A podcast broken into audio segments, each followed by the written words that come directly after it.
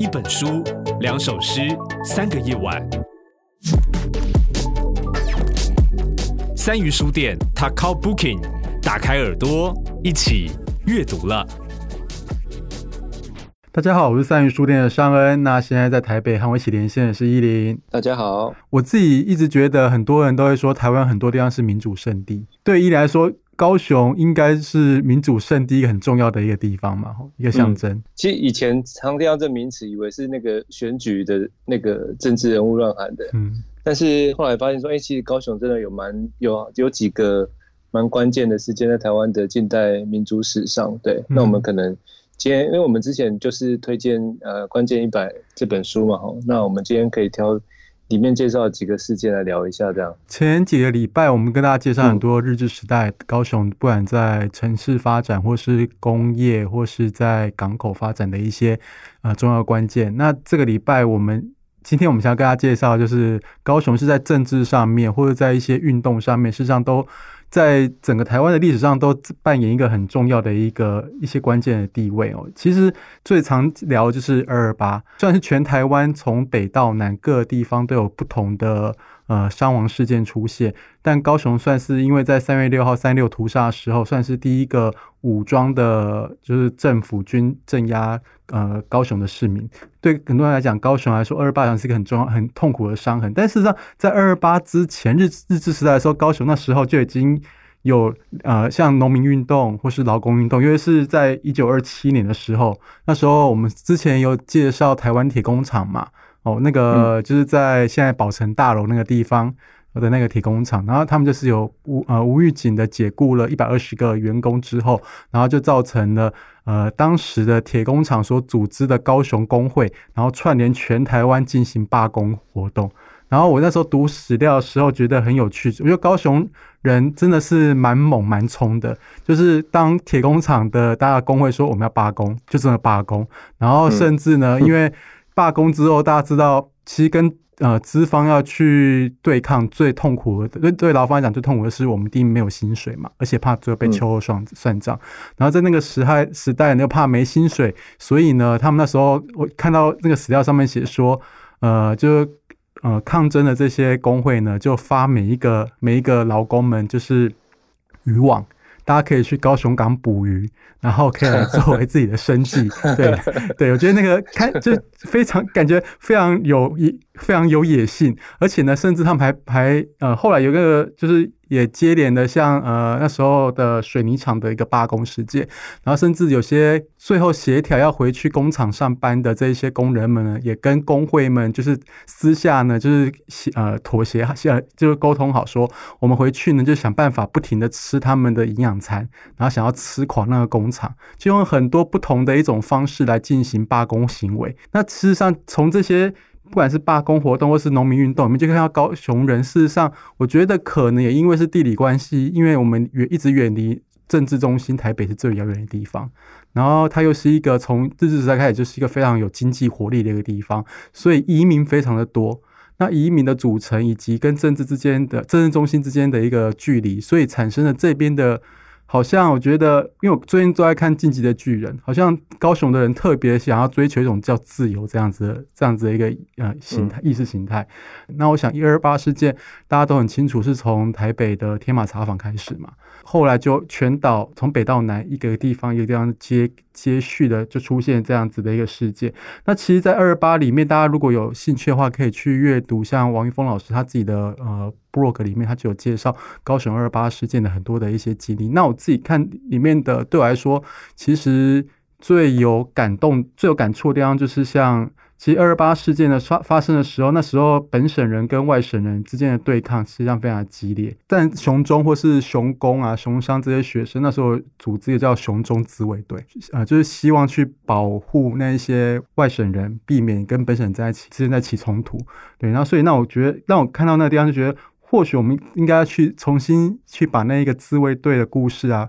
那里面不管是熊中的年轻人，连连雄女、熊公等等的一些。就当时的知识分子们，大家都组织在那个地方。然后另一个让人感触很深的是，呃，因为其实大家知道二二八事件在高雄来说的话，应该算是受伤很很大的。当时人家说高雄屠夫嘛，彭孟缉，对，彭孟缉从寿山上面，然后军队一路下来，然后镇压了。那时候市政府是在现在历史博物馆嘛，哦，市政府，然后另外就是三块厝跟雄中火车站那地方，对，一路的镇压下来，然后。呃，看史料上面是看起来是真的，就是一个很残忍的屠杀事件。刚刚上文讲到这些地点呢，其实现在还看得出一些痕迹，像大家可以注意一下现在的历史博物馆对面那个公园，嗯哼哼，它现在其实有一个名字叫二二八和平纪念公园，嗯，对，就是因为刚好那个发生的事件在那边嘛。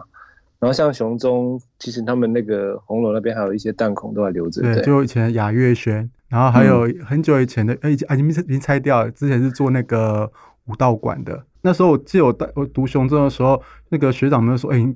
就就就带我们去那那时候打那个是羽球馆，羽球馆外面那个建筑就说，哎，这边都有弹孔，但事实上也不知道是真的弹孔，还是因为历史的关系，所以那些砖块的剥落。但至少很多的。那时候二十几二三十年前刚进熊中的学生，大家都会知道说二二八事件在熊中，学长就会讲说那个他们那个就是军人们就是坐的火车，然后从因为雄中在火车站火车后面就可以铁轨了嘛，对啊，就是铁轨这样，他就一路上扫射过去，对，然后看历史史料是真的是都是上百个人的死伤，其实是非常的凄惨的。呃，因为那时候当时高雄也刚开始有参议会的这样子的一个组织，然后那时候的议长是那个彭清靠先生，然后彭清靠那时候他们跟当时的几个重要的代表就到寿山去谈判嘛，然后想说谈判下来有一些结果，大家可以好就是可以和平收场，但没想到就是谈判一上去寿山就马上被抓起来，然后就被软禁，然后彭孟缉他们就开始呃就是。在没有任何的一个结果之下，就先用军事的行为先做镇压。冯孟靠他的小儿子，就是我们其实非常熟悉的一个，呃，就是学者，也是台湾的一个民主民主的一个前辈，就是冯敏敏先生。对，其实刚刚前面上恩提到那个脉络，有就有时候想说，到底高雄这些呃民主的运动是偶然与巧合呢，还是有他的那个？呃，历史原因。然后我觉得，除了刚刚上面讲那个以外，就是我我我想说，我自己是刚好读这个关键一百这样快速的扫过这样高雄近代的历史，你会发现说，因为高雄从以前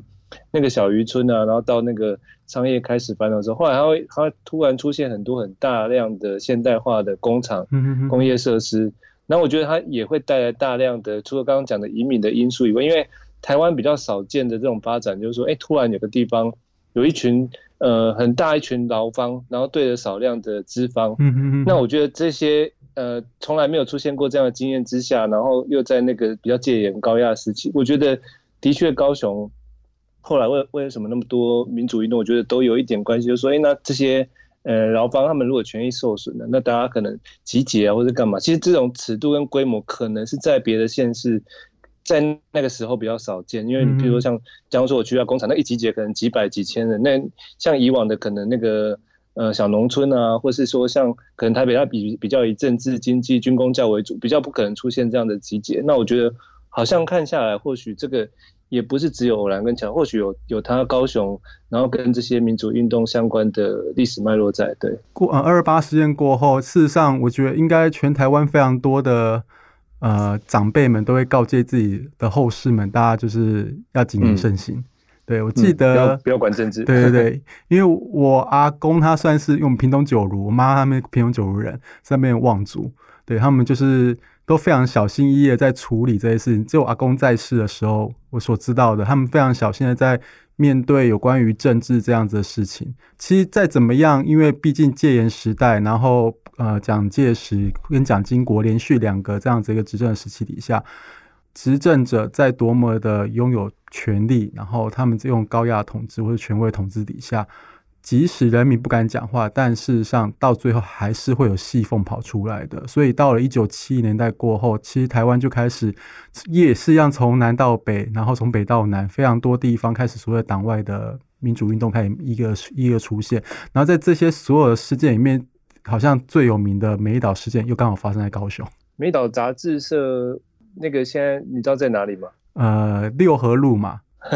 不是大同路。大同哦，对，是大同路，对，大同，大同，对，大同。因为那一栋其实大家常常会讲不出原来的原因，是因为它在之前呢、啊、都闲置很久，然后换来换去，就是很容易被遗忘。它就在那个呃大同路跟中山路的交叉口，现在是家具、嗯、那个欧德家具。在美岛事件出发生之前，一九七九年一月的时候，就现在对一月的时候，事实上其实发先发生的就是于登发先生他们的桥头事件。对，然后那时候就是台湾非常多的党外人士，就施明德啊，然后吕秀勇他们都是到。桥头那边去游行，然后去声援呃于登发先生。一九，然后那一年的时候，刚好全台湾有两个南北高也是两呃，就两两个非常重要杂志创办，一个是呃康宁祥主办的八零年代，有去读那个党外史的话，大家知道说康宁祥先生跟八零年代这个杂志对于整个民主启蒙非常重要的地位。然后另外就是黄信介发行的，然后许信良当社长，然后吕秀莲当副社长的那个美丽岛杂志。那美岛杂志其实这个杂志的创办是很有趣的，就是它其实虽然是一个杂志社的办呃的的一个一个一个一个办创办，但事实上呢，它有点像是政党组织，它会在每一个台湾各地，然后去设它的分社跟组织，然后每一次的分社的一个开幕呢，就是一场的一个演讲，所以有点像是透过这样子的方式，然后去全台湾各地去散播民主的一些思想。其中就是一九七九年的时候，因为一上半年是从桥头事件开始，所以整个国民党的统治跟所谓的党外运动之间，党外之间有非常强烈的剑拔弩张的一些现象。那再加上美岛在全台湾各城市都去设分社跟服务处，每一个分社跟服务处的设立，后面其实就代表了一群的群众聚会，而这些群众他其实就有一些庞大的政治压力去对抗这个所谓的当时的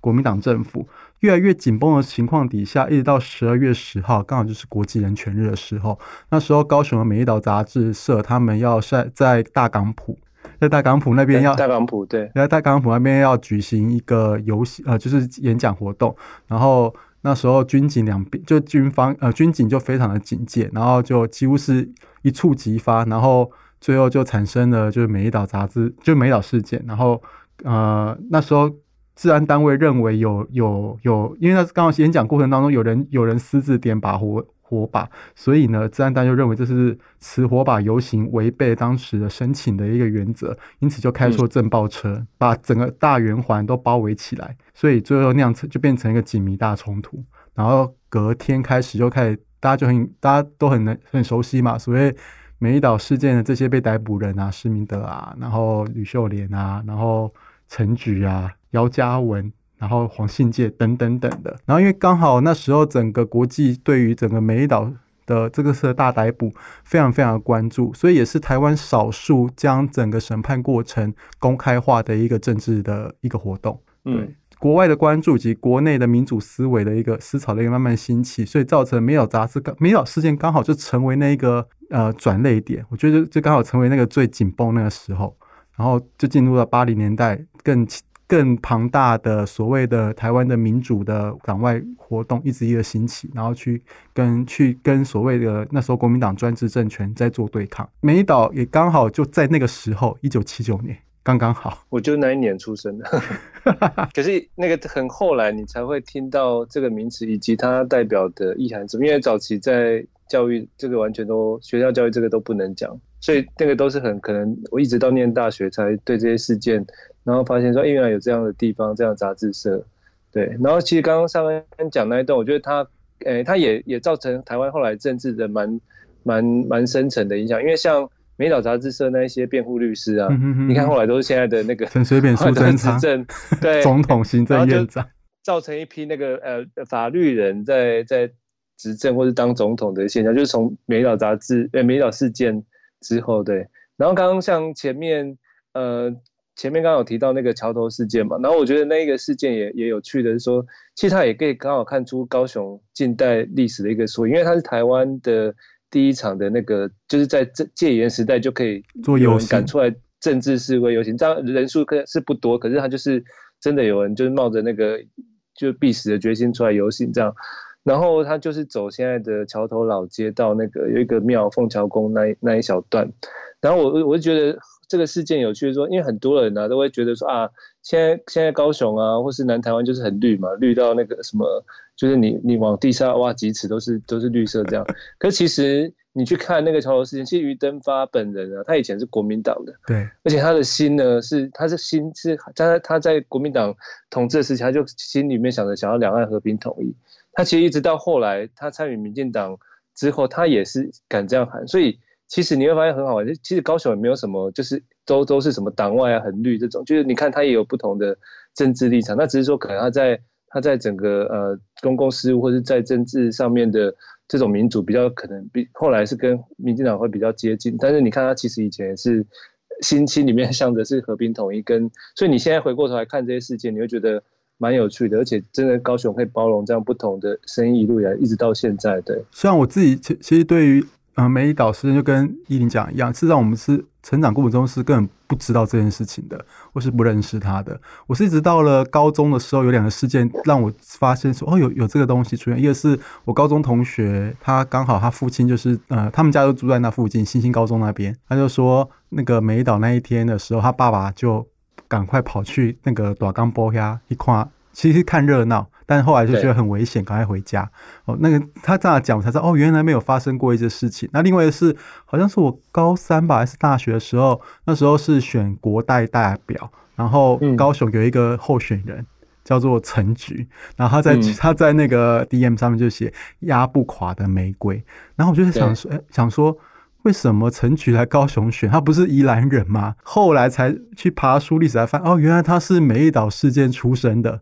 对，所以他回到高雄，他这个受难的地方，然后去选他的，应该算他第一次的当选民意代表。大家也可以回过头来想说，你看，像当初二零零六年陈菊要来选高雄市长，可能很多人会觉得，嗯，他跟高雄有什么渊源吗？可是你看我们刚刚聊的事件，完全都你就可以理解说，你看一方面是劳工运动的基础，其实以前陈菊在劳委会啊，或者他在、嗯、在社会局、呃、后来高雄市对他在社会局等等。嗯，他们其实就是劳工的那个组织的基础，就是还蛮蛮稳固的。然后你看第二个关键字就是梅岛事件，所以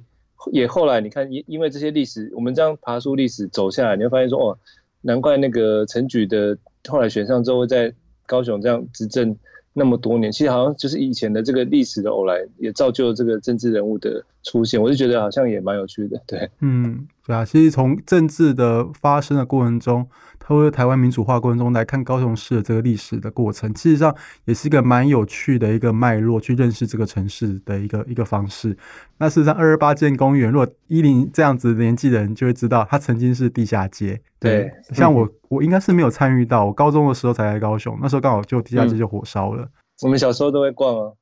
那是一个最潮流的地方。对，我只能用想象中，哎、欸，就像台南的那个国，呃、欸，中国城，对，中国城一样。因为中国城它在荒废之前，我还有机会去玩，对，然后就觉得有碰碰车啊，或者什么电影院一大堆的东西，就只能用那种方式来想象高雄的地下街是不是长那样子。对，但地下街二二八，实际上这都是有一点奇妙的那种那种矛盾跟对比放在那个那些地方。但事实上，从历史回去看的时候，就觉得好像又很。对啊，就它就是这样发展嘛。二二八的一个受难地，嗯、然后再去继续变成了中国式的园林的美化的公园。然后为了要增加一些新的游乐设施，所以在下面有地下街。对，然后接下来地下街被烧了之后，那因为台湾民主化过程当中，开始大家开始对于过去做的一些错误事情开始在做改变，所以呢就把仁爱公园又改变名字，改回改成二二八和平纪念公园。对，所以这样这样子一个历史的发发展过程当中，从政治来看，高雄实际上也是一个有趣的一个脉络。那如果大家对高雄或是二二八事件有兴趣的话，呃，我们其实可以推荐一本书，周婉瑶老师他所写的《少年台湾史》，里面就有对熊中自卫队有很多的一些书写。那另外呢，如果对那个事件有兴趣的话，也可以去看闪灵他的一个 MV。对，那我们希望今天从政治来介绍高雄，让大家可以看到一个新的视野。拜拜，拜拜。一本书，两首诗，三个夜晚。本节目由高雄三余书店制作提供。订阅 t a k o Booking，请上 Apple Podcast、Spotify 等平台。